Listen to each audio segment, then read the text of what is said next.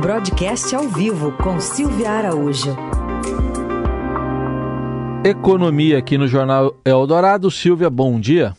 Oi, Raicem, bom dia. Bom dia, Carol. Bom dia, ouvintes. Bom dia. Bom, Silvia, o ministro Paulo Guedes ontem disse que dois, em 2023 o vento está voltando a soprar a favor da economia, falou em redução de juros, e que não tem razão para levantar pessimismo. E aí, tá, ele está vendo o copo meio cheio?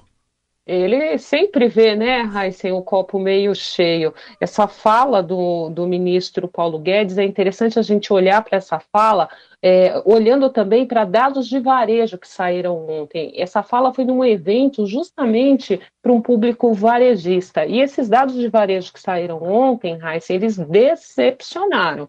Né? E aí o ministro acabou vendendo esses bons ventos para essa plateia. Mas na realidade não, não é tão simples assim é, a gente entender que não tem razão para levantar é, algum tipo de pessimismo para o ano que vem. Razões existem, existem muitas, né? Então, se a gente é, fala aí, como o ministro Paulo Guedes, tem perspectiva de redução dos juros para o ano que vem? Sim, existe a perspectiva de redução, de se começar a reduzir os juros no país no ano que vem.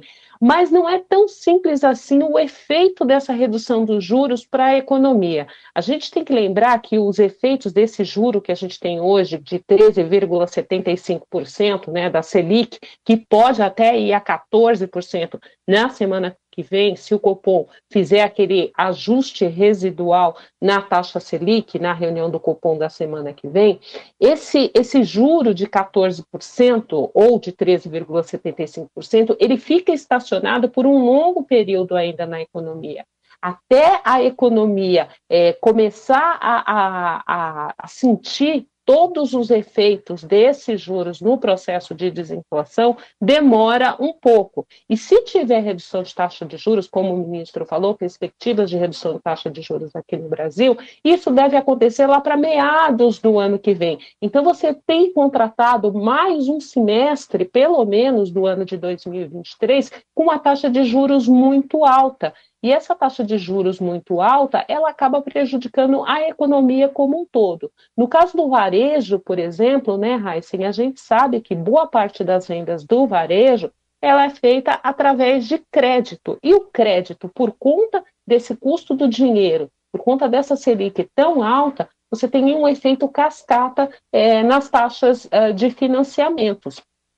Então, nas vendas do varejo, você tem ali o varejo mais simples, né, que é aqueles semiduráveis, mas você também tem o, o, os bens de consumo durável. Quando você fala para o varejo ampliado, que você inclui aí vendas de material para construção e também vendas de automóveis, esse então depende de mais crédito ainda e os custos desses créditos estão cada vez mais altos.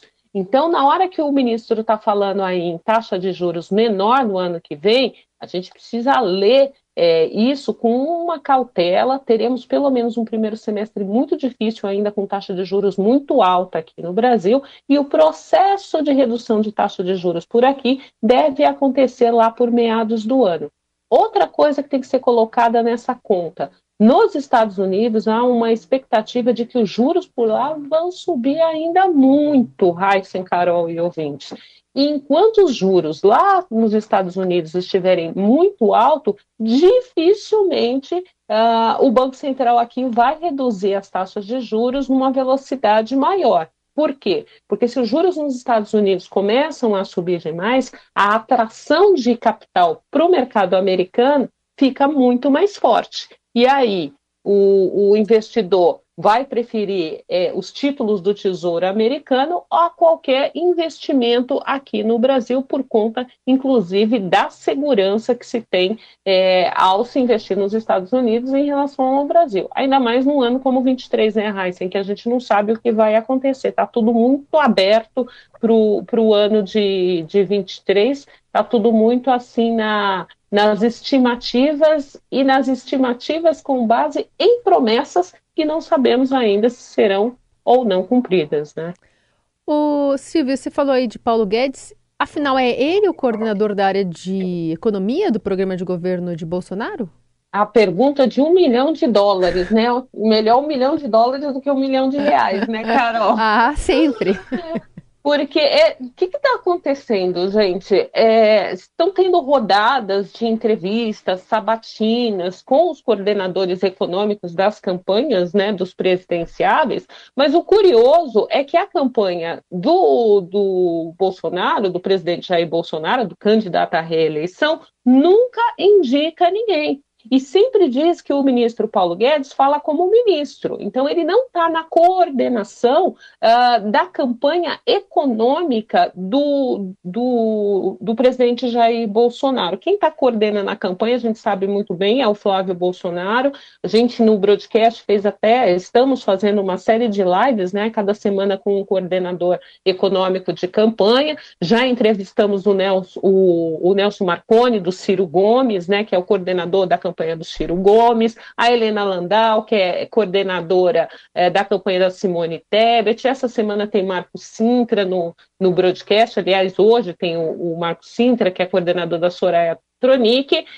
O Guilherme Melo é o coordenador do, do, da campanha do Lula e também está sempre indicado para falar com, com, em todos os programas, sabatinas e entrevistas, mas a campanha do, do presidente Jair Bolsonaro não indica ninguém. E o ministro Paulo Guedes, Carol, ele fala como se ele fosse o coordenador, porque na realidade, em todos esses eventos que ele aparece como ministro e não como coordenador da parte econômica do, do da campanha do Bolsonaro, ele promete muita coisa. Ontem, por exemplo, ele falou em reforma administrativa. Né, nesse evento para os varejistas, ele falou que a reforma administrativa ainda dá para fazer nesse ano, nesse ano de 22, que, segundo ele, né, foi proclamado aí o resultado da eleição com a reeleição do presidente Jair Bolsonaro, já dá para tocar a reforma administrativa. Outra coisa que não é fácil de fazer, a gente sabe que reforma administrativa é um vespeiro danado, ainda mais enfrentando aí a fúria do funcionalismo público, que nesse ano promoveu várias paralisações ali no Tesouro, no Banco Central, na Receita Federal, todo mundo aí querendo recomposição salarial na casa aí de, em média, 25%.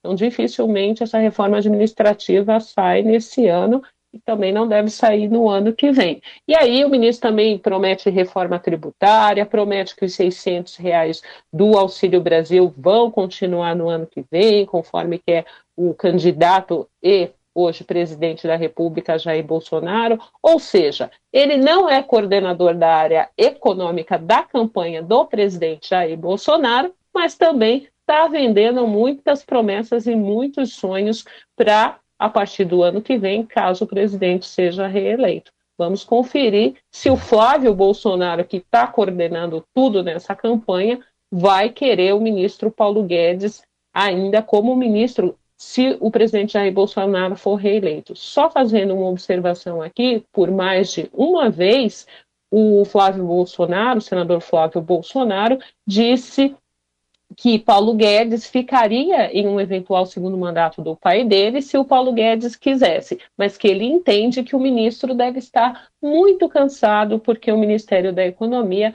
é uma pasta muito desgastante. A conferir, né, Carol? Tá conferido. Tem que esperar para perguntar para o posto Ipiranga.